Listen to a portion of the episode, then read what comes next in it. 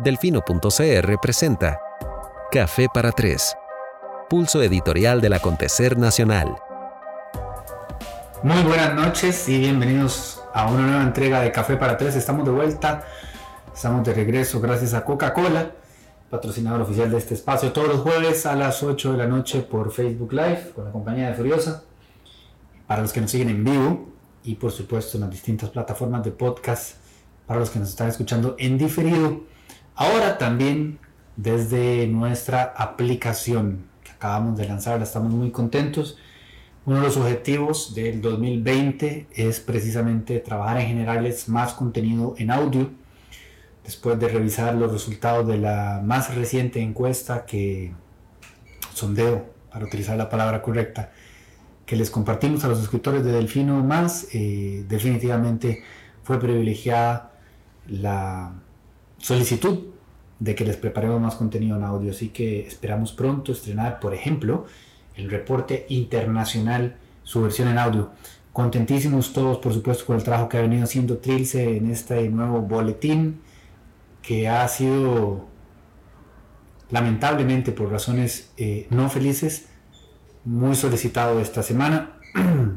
hasta, hasta se pregunta uno, ¿verdad? No deja de hacerse no dejan de presentarse dilemas morales con este negocio de las noticias, porque estamos muy contentos porque hay una gran visitación en el sitio esta semana y bueno, evidentemente cuando te pones a ver cuál es el motivo y te das cuenta que es todo lo que hemos estado publicando, gracias mi querido Luis Manuel Madrigal, acerca de la situación en Irán. Hoy trascendió, por ejemplo, que aquellas eh, sospechas iniciales de que el siniestro con el, con el Boeing eh, no parecía responder a una falla mecánica, pues ya quedó confirmado que en efecto fue derribado este, desde tierra con un misil antiaéreo. Por el momento se parte de que por error, ¿verdad? Naturalmente, pero bueno, ya continuarán las investigaciones hasta donde lo permita lo permitan las autoridades iraníes. Lo cierto del caso es que ya no es plausible la versión de que se trató de un accidente. Incluso trascendió un video que el propio New York Times ya confirmó como auténtico, en el cual se aprecia eh, el momento del impacto. No era la idea empezar el programa con, con este tema, pero eh, a razón de que les estaba comentando acerca de los eh, de las mejoras que vendrán en la aplicación con el reporte en audio para las noticias internacionales, pues bueno, no había como no aludirlo. Em, gracias una vez más por su compañía, por su preferencia, dice Ignacio. Un saludo, don Ignacio Santos.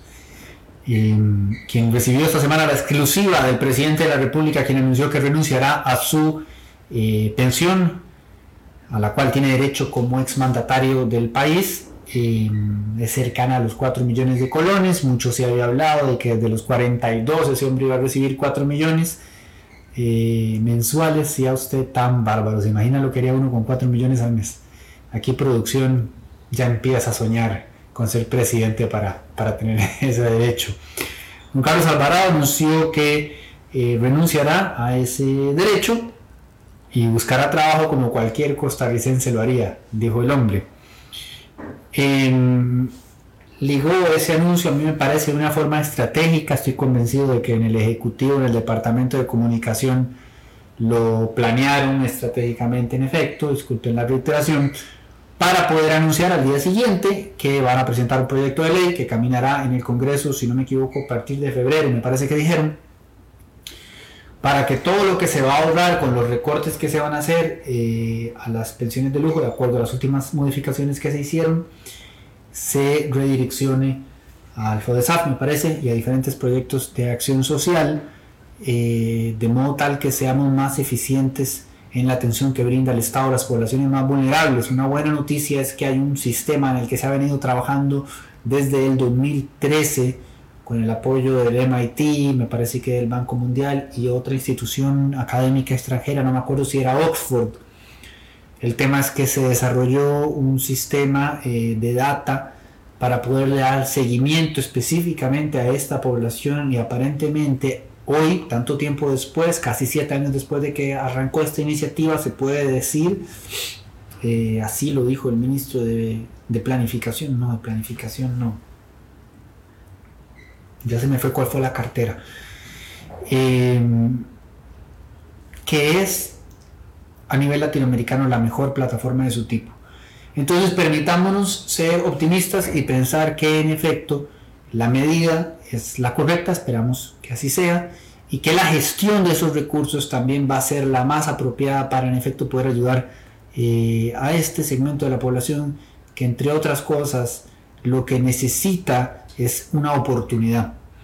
Y esa oportunidad por supuesto se ofrece eh, a partir de la educación. Hablábamos recientemente con un colega acerca de la diferencia que le haría a poblaciones vulnerables tener los mejores centros educativos. Y ojalá centros educativos que cubran no solamente las necesidades de educación básica, sino incluso de alimentación, este, recreo, compañía y, y espacio de calidad para poder potenciar esa educación. Ojalá caminemos en términos globales como país en esa dirección. Entonces, bueno, así arrancó la semana también. Este, arrancó con un lindísimo repaso que hicieron dos periodistas de Delfino CR. Alonso nos preparó una nota sobre la salud mental que espero hayan eh, leído con muchísima data que pone de manifiesto cómo eh, la situación se ha venido complicando y agudizando en los últimos años, especialmente en un segmento joven de la población.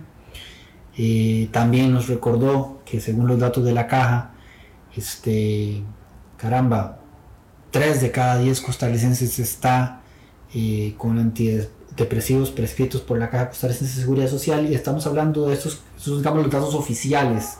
Calculen la gente que está fuera de esa data y además aquellos que no que necesitan la medicación y no lo saben, que no han sido diagnosticados. El tema es que de una u otra manera la salud mental es uno de los grandes desafíos para esta década y en ese sentido existen distintas iniciativas, especialmente en el sector este, educativo, tanto desde el MEP como de, los, eh, eh, de las universidades públicas, para eh, prestarle atención a este rubro que ha sido siempre un tema ¿verdad? tan susceptible, tan, tan tabú, y, que si se le esconde no, no se le combate, no se le trata de la forma más eficiente. Hoy me contaba Andrea que hay una marca de cuadernos cuya nombre no recuerdo, el líder me parece, que está agregando información acerca de salud mental en los cuadernos, así que saludamos y reconocemos ese tipo de iniciativas.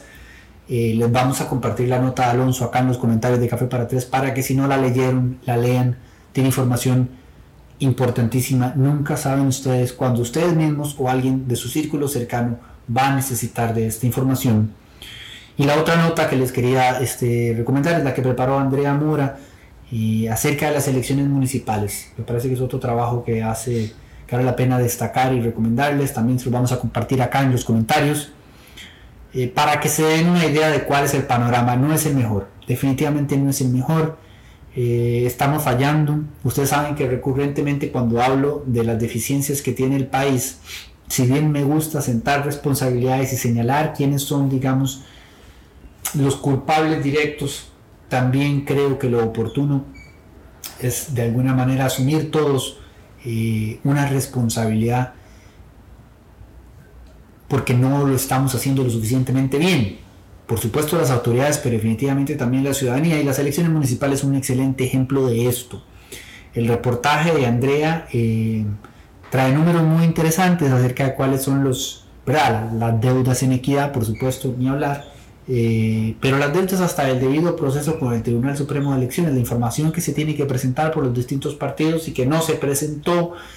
Eh, y, bueno, utiliza la Municipalidad de San José como un ejemplo concreto del desastre generalizado en los gobiernos locales a lo largo y ancho del país y hace un estudio muy interesante del caso de Johnny Araya, de la percepción que tienen sus contrincantes en esta contienda electoral, cuya reflexión colectiva es la misma y eso no deja de llamar la atención. Todos coinciden en que el principal rival a vencer no es propiamente eh, Johnny Araya, para ellos, ¿verdad? Este, sino el abstencionismo. Y, ahí sí que sí que se nos tiene que mover algo. No en el sentido de ir a votar a favor o en contra de cualquiera de estas personas, ¿verdad? Sino de, informarnos y acercarnos y por supuesto de ir a ejercer el voto. Eh, que no gane ni en San José ni donde sea alguna persona porque nadie fue a votar, ¿verdad? Este, hagamos la tarea, empecemos por entender el alcance de las municipalidades y los gobiernos locales y la diferencia focal que hacen sobre nuestra calidad de vida inmediata y directamente, porque son los que rigen donde habitamos así, pa, directo. Em, les recomiendo muchísimo la lectura del texto de, Andrea. Estaremos trabajando en el tema, por supuesto, en las semanas que vienen, eh, esperando darles siempre cada vez más elementos para que puedan tomar la decisión más informada posible. En ese sentido, también me encantaría rescatar el trabajo, y Andrea así lo hace en su reportaje, de los amigos de la voz de Guanacaste que han venido haciendo desde siempre un trabajo notable eh, en términos de, las elecciones municipales. Hace cuatro años así fue y este año no, sé, no ha sido la excepción. Eh, denle seguimiento a ese trabajo, especialmente por supuesto si ustedes votan en la provincia de Guanacaste y en cualquiera de sus cantones, debido a que tratándose de elecciones municipales, pues por supuesto que estamos hablando de, de cantones, ¿verdad? No de provincias. el, el, siguiente tema del cual quería conversar es un tema interesante donde quisiera hacerles una invitación, como procuro hacerlo siempre, a contemplar y valorar las distintas perspectivas sin considerarlas excluyentes eh, y sin radicalizar el punto de vista, sino dándonos la oportunidad de entender que una y otra parte no necesariamente dejan de tener la razón, pero que hay que desarrollar en la medida de lo posible la capacidad de ver la foto grande. ¿Qué sucedió? Bueno, tuvimos este, este, este lamentable suceso con la conocida como eh, ameba come cerebros y el Ministerio de Salud decidió llamarle así apostando por lograr llevar la información pertinente a esta, digamos, crisis que se generó a tanta gente como fuera posible. Es uno de esos casos donde podríamos tener un debate teórico de horas de si el fin justifica los medios. El punto es que probó ser efectivo porque muchísima gente se informó del caso, ¿verdad? Y de la situación. Entonces, eh, esto generó un malestar comprensible, insisto, en cierto sector académico, eh, que resintió que se le atribuyeran a la MEVA cualidades y características que no tiene, porque técnicamente no, no es que se come el cerebro, ¿verdad? Em, y entonces, pues alzaron la voz, especialmente especialistas en la materia. Y yo conversé con distintas personas eh, profesionales en, en, este ámbito, y ahí mismo, dentro de la academia y dentro de los, de los profesionales, pues hay diversidad de criterio, porque algunos me decían, mira, aquí en confianza entre vos, a mí no me importa cómo le llamen, con tal de que la gente se informe de qué es lo que está pasando y, cuál, y qué es lo que, puede hacer. Eh, otros este, decían que, la decisión del Ministerio de Salud y, de los medios de comunicación en cuenta a nosotros, porque nosotros seguimos la línea del Ministerio de Salud, este, era una, ofensa y, propiciaba la ignorancia, y, a mí me parece que, que es de recibo la crítica, eh, y que el tema se debe discutir, pero en lo particular yo sí, este, bueno, nosotros como medio tomamos la decisión de seguir la línea del Ministerio de Salud porque entendimos lo que el Ministerio de Salud estaba tratando de hacer y seguimos pensando que cuando se trata de ver la foto grande, eh, pues a veces hay que tomar decisiones que no van a ser necesariamente populares en un segmento pequeño de la población, pero que van a ser este, eficientes a veces hay que pensar también con el corazón, con lo que se, con lo que se está procurando y, tomarse algunas licencias que no dejan de ser incómodas, pero que al final prueban ser, eh, mientras no sean deshonestas, que claramente no es el caso, eh, prueban ser correctas, por lo menos moralmente hablando. Entonces, la reflexión con la que quería dejar este punto es que yo entiendo realmente el impulso que tenemos a veces de corregir, especialmente cuando tenemos un conocimiento particular del cual probablemente estamos muy orgullosos, probable y comprensiblemente. Yo quiero sembrar la duda nada más, dejar la inquietud de qué tan valioso pueda ser que el impulso lo complementemos, el de corregir, con el impulso de entender. Y si nos permitimos entender y, matizar las ambigüedades y las diferentes aristas eh, que rodean la situación que nos quiere llevar a generar una, una corrección, ¿verdad? Que nos animemos a aportar. Y acá sí creo, y aquí hablo otra vez de la responsabilidad que tenemos todos, de que siempre podemos ir un poco más allá, porque corregir es muy fácil, porque usualmente solo hay que señalar el error, ¿verdad? Y entonces uno hace un post y se, se le caga al Ministerio de Salud, se le caga un medio, ignorantes, esto no es así, es así, pero que está bien, por supuesto, está bien, naturalmente, no, no estoy reprochando eso, estoy haciendo una invitación a llevar eso más allá, ¿cómo? Aportando. Bueno, imagínense qué chiva sería leer a una de estas personas especialistas, agarrando la información del Ministerio de Salud, complementándola y robusteciéndola para otro segmento de la población que en efecto está, ¿verdad?, muy interesado en expandir su conocimiento específico sobre este tema particular.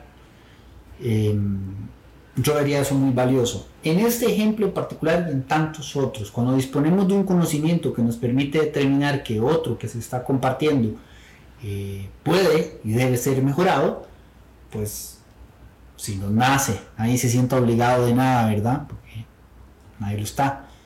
Eh, compartámoslo, ayudemos a mejorar la calidad del contenido que ya existe, especialmente si nosotros tenemos una especialidad muy particular, como en este caso eh, recién aludido. Todo esto nos ayuda a, construir algo de lo que hablo eh, con, frecuencia, que es la diversidad, que es el siguiente punto. Estamos ahora mismo enfrascados en un debate país muy cansino, agotador, de larga data ya desde el plan fiscal, que es el tema de la independencia judicial y de la independencia de la autonomía universitaria, que son términos muy grisáceos y muy emocionales, especialmente para las personas que forman parte de estas entidades. Eh, y cuando digo grisáceos quiero decir que dependiendo de donde usted esté parado, ideológicamente o incluso laboralmente, significan una cosa o la otra. Y por eso es que también con frecuencia hablo de la importancia de la certeza jurídica, de la seguridad jurídica. Em, labor que cada vez más en este país ha quedado en manos de la sala constitucional, que es la que tiene que terminar por definir y por decirnos, no, donde dice esto, lo que se tiene que entender es esto. Yo por eso soy fan de la sala constitucional y me parece que es, digamos, dentro de un área, dentro de una ciencia social tan compleja como el derecho, la sala constitucional le permite, permite que esa letra que llaman letra muerta eh, esté, esté viva, esté a la altura de los tiempos y la diversidad de la forma en la que está constituida, el hecho de ser siete personas, idealmente con distintas posiciones, digamos, ideológicas y diversas, eh, representantes de diversas áreas profesionales inclusive, pues permite llegar a lo más cercano a un consenso en temas tan complicados como este y es muy probable que en este debate en particular termine siendo una vez más la sala constitucional la que nos diga qué es lo que tenemos que terminar de entender. Porque si dejamos de lado las emociones y, y nuestras, este, nuestro apartado ideológico, eh, lo cierto del caso es que a todos nos sirve que sepamos siempre cuáles son las reglas del juego y cuáles son los alcances de los, llámelos como quieran, si quieren llamarlo derecho, si quieren llamarlo privilegio, whatever. Lo que voy es que lo que existe es un debate en torno a cuáles son los alcances de ese, de ese poder, llamémosle poder. Em, porque si no, esas incertezas lo que generan es fricción y esa fricción lo que genera es caos y ese caos lo que genera es lo que hemos visto en los últimos 18 meses, situación que nada le ayuda a la ya de por sí compleja y espesa eh, fotografía país que estamos atravesando en un momento de crisis. Entonces, eh, cuando hablo de diversidad, extiendo una invitación a personas, ojalá especialistas y bien formadas en la materia, para que nos den a nosotros, a los digamos ignorantes, y no lo digo de forma peyorativa, porque el problema no es ser ignorante, el problema es decidir quedarse en ignorancia, pero si uno quiere aprender, pues qué mejor que tener la oportunidad de que distintas personas de, este, distintos sectores, con la forma más profesional posible, nos compartan diversos puntos de vista para ayudar a alimentar el nuestro. Entonces, por ejemplo, el día de ayer, este, don Jorge, este, secretario del sindicato de la judicatura, se me acaba de escapar el apellido, como siempre, pero ustedes con mucha paciencia entienden que soy una persona que tiene esa parte del cerebro medianamente alterada, la de retener nombres. Eh, nos compartió un texto que básicamente representa la posición del Poder Judicial. Eh, yo extendí una invitación a que cualquier persona lo, leyera y lo debatiera y lo refutara, y así lo hizo hoy este, un, un suscriptor que nos envió su texto, su nombre también se me escapa, también se los compartiremos en los comentarios, refutando el de don Jorge. Entonces tenemos la posición como digamos oficial, representativa de la mayoría de los empleados del Poder Judicial, que tienden a decir que la Contraloría se está extralimitando, eh, que la Contraloría no puede enviar esa orden, este, que esto es un ataque a la independencia del Poder Judicial, es un, digámoslo así, una posición similar a la que han tenido los rectores de las universidades en situaciones y circunstancias eh, parecidas a las que actualmente está viviendo el Poder Judicial con la famosa orden de la Contraloría, que básicamente lo que le está pidiendo el Poder Judicial, como ya todos ustedes muy bien lo saben, es hágame el favor me pone todos esos pluses por igual. Y el Poder Judicial lo que dijo fue, llegó a un acuerdo interno, fue, no, bueno, vamos a hacer lo que pide el plan fiscal, eh, la regla fiscal, la ley fiscal, ahorita me corrige Luis Manuel, este, y vamos a hacer esos ajustes en los pluses para las nuevas contrataciones, no para los empleados existentes. Entonces, bueno, eso generó un gran desmadre porque eh, lo que está diciendo la Contraloría es que si no hacen eso, entonces no están aplicando eh, lo que el legislador solicitó. Ese es el debate del momento eh, en el país. Y bueno, lo hemos visto también, la situación que está dándose con la Universidad de Costa Rica, por ejemplo, está operando oficialmente con el presupuesto del 2019 porque el del 2020 no lo aprobó la Contraloría porque la Universidad de Costa Rica no siguió los pasos eh, determinados por esta nueva legislación y en algún momento también eh, para, la aprobación de su presupuesto 2020 y en algún momento también aduciendo que estaba dentro de, los, de sus derechos por la autonomía universitaria. En, en resumen, no tenemos certeza jurídica de cuáles son los alcances de la ley y cuáles son los alcances eh, de estos conceptos que tienen, eh, en los cuales acuerpan, por supuesto que sí, al Poder Judicial y a las universidades públicas, autonomía universitaria e independencia este, judicial, independencia del Poder Judicial. Eh, es importante que sepamos hasta dónde llegan y hasta dónde llega la ley también. Y esa va a ser la discusión de estos meses. Y por supuesto que cuando hay beneficios salariales de por medio, pues va a ser un tema álgido y complicado y por eso agradecemos eh, criterios expertos desde distintos lugares que nos ayuden a alimentar nuestro criterio para, para tomar este... Mira que ya llegó la pizza. ¿Te imaginas que una pizza patrocinara Café para Tres y yo hiciera una cosa aquí toda espontánea ahí, payasa, mmm, qué bueno, no sé qué?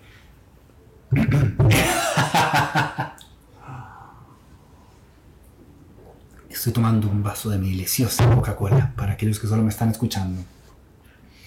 Bueno, sí, decía, para nosotros tener criterios más informados a final de cuentas, porque también, ¿verdad? Existe una presión absurda en la era moderna de que tenemos que opinar de todo.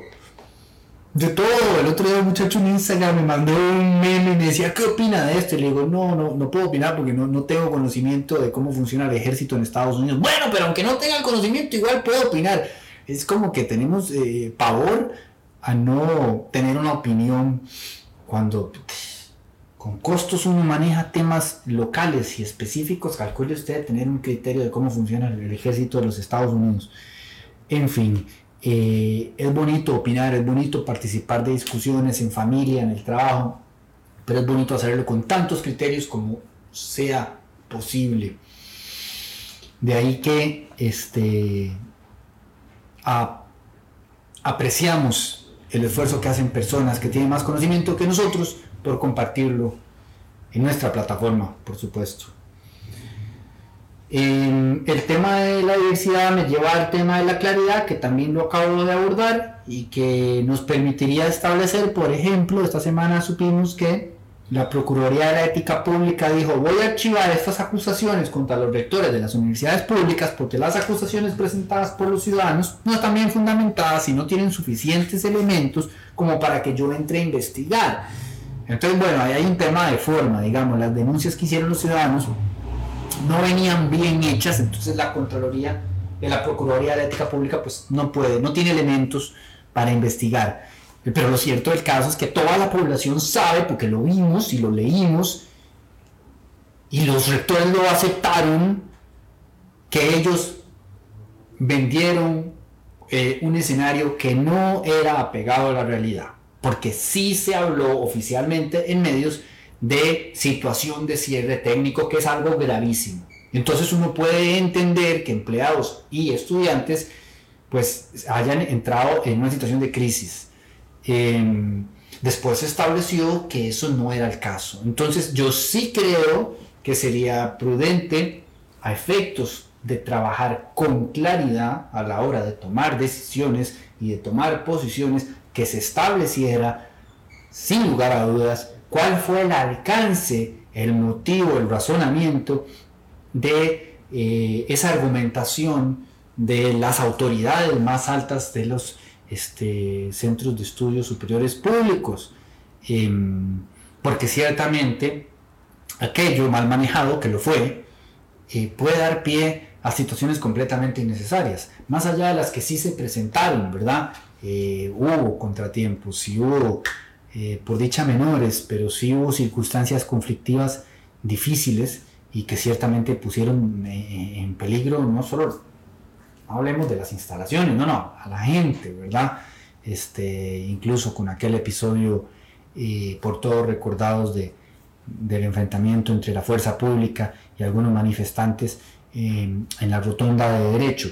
Entonces, lo que quiero decir, curiosamente iba a usar el ejemplo de no echarle gasolina al fuego y no era por, por la circunstancia en particular a la que estoy aludiendo, pero cuando usted como máxima autoridad universitaria lanza un discurso beligerante donde maximiza, eh, digamos, altera el verdadero alcance de la situación que usted está esté enfrentando, ¿verdad? Y lo dramatiza y lo, pues, pues sí, está manipulando el discurso. Y eso a mí me parece muy reprochable en figuras de esa eh, importancia.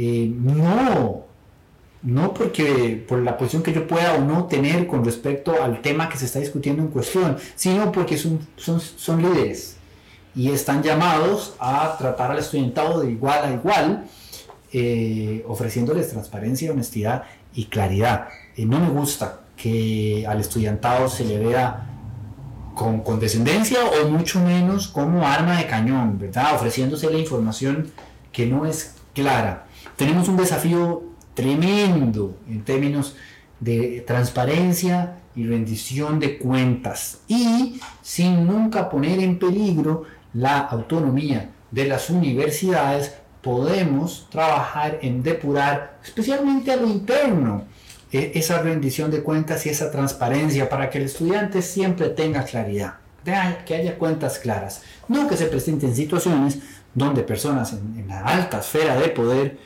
puedan eh, llamar al engaño a los estudiantes.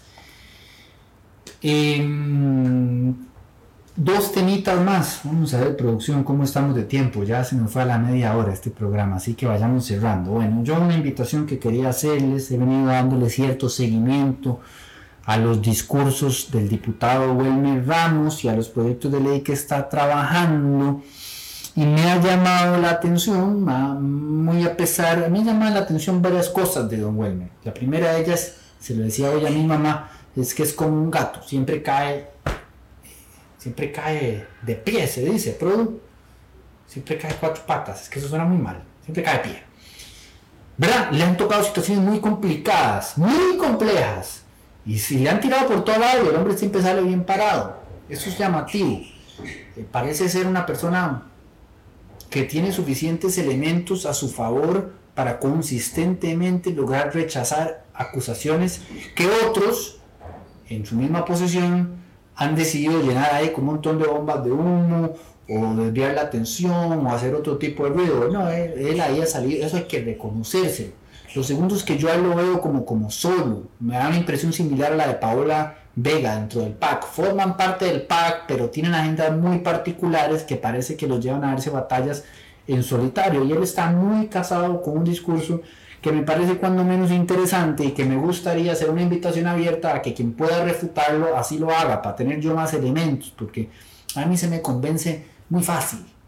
Este, cuando se me habla con claridad, yo soy fan de la gente inteligente y he escuchado a Don Welmer y me parece que es un carajo inteligente y cuando él habla de cuáles son las verdaderas razones por las cuales podemos hablar de una crisis económica en Costa Rica y dice dejemos de lado los indicadores macroeconómicos que están enfocados de, de macrofinanza, digamos, y hablemos de la economía como ciencia social y del desempleo y de la inequidad.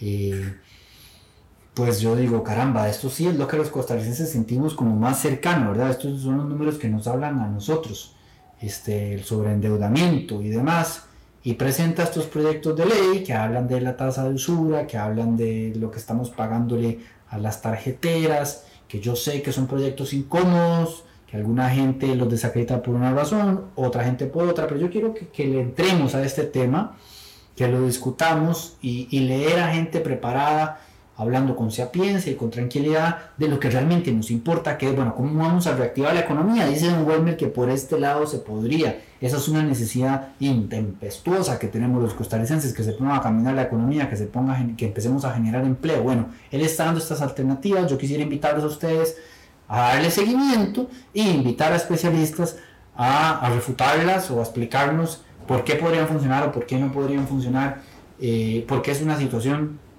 que nos atañe a todos, que esa sí la sentimos cercana, no es una cosa que está ahí, que no sé. Nadie puede decir en este país, eh, salvo la clase privilegiada, que no le atañe directamente la situación económica y que no le preocupa. Yo creo que si el CIA pase un estudio hoy día, pues va a salir ahí número uno, ¿verdad? Como preocupación general de los costarricenses. Bueno, este diputado en particular está dando una serie de este, propuestas que asegura él, encaminadas y convertidas en ley, reactivarían la economía y hasta dispararían el Producto Interno Bruto. Bueno, démosle, démosle seguimiento al trabajo de Welmer, veamos eh, cuál es el alcance de estas ideas y a la vez procuremos gente que, que las contraste, ¿verdad? Para buscar entre todos una solución común, la más favorable posible. Lo voy a dejar acá, el tema final que tenía es un poco espeso, eh, iba a hablar de de la película del Joker, o de Joker se llama, eh, del documental Don't Fuck with Cats. Más bien, véanlo, bueno, o no véanlo, es que yo no me siento bien recomendándolo, pero quienes ya lo vieron van a entender más la reflexión que la voy a dejar para la semana que viene, eh, que va en términos en, términos de ponernos a pensar, es una de las lecturas que se hizo el Joker, ¿verdad? Acerca de qué tanto nosotros somos culpables también de...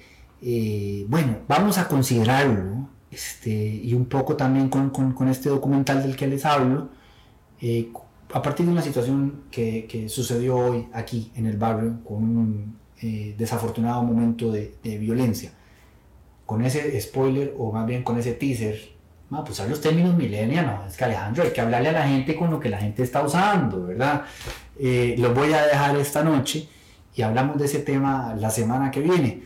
Eh, les agradezco muchísimo ah, por su compañía, agradezco a Coca-Cola por el respaldo y el apoyo a este espacio y a este programa, eh, a ustedes de nuevo por su preferencia. de verdad que me siento como Ignacio. Nos escuchamos y nos vemos el próximo jueves a las 8 de la noche o a cualquier hora si ustedes están escuchando en diferido. También un abrazo sentido. Les deseo eh, que, que, tengan un 2020 pleno. Yo he pensado en tres palabras. Este, paz, eh, bienestar, plenitud. Por supuesto salud, ¿verdad? Pero sobre todo que podamos... He estado leyendo mucho. Ustedes saben que me gusta el estoicismo. Estaba leyendo mucho de cómo procurarse la paz, cómo trabajar este, el tema del manejo de las emociones ante tanta cosa tan negativa. Mucha gente me pregunta, ¿cómo hace usted? Todos los días tiene que leer. Bueno, pues trabajando eso, ¿no? Trabajando un centro que no sea tan fácil de desequilibrar. Eso les deseo para el 2020, que tengan resiliencia, que tengan fuerza interna, que tengan ímpetu, ánimo, ganas de hacer la mejor versión de ustedes mismos y tiempo suficiente para hacerlo. Qué enorme privilegio estar vivos para poder mejorar. Porque ¿qué estamos haciendo acá si no trabajando en ser mejores? Aunque sea con la gente que estamos cerca y si es con el mundo, pues ni hablar. Eso sería, que pasen una lindísima noche. Gracias por su compañía. Nos vemos y escuchamos de hoy en ocho. ¡Chau, chau, chau, chau! ¿Quién era el que hacía eso? Marcelo Tinelli.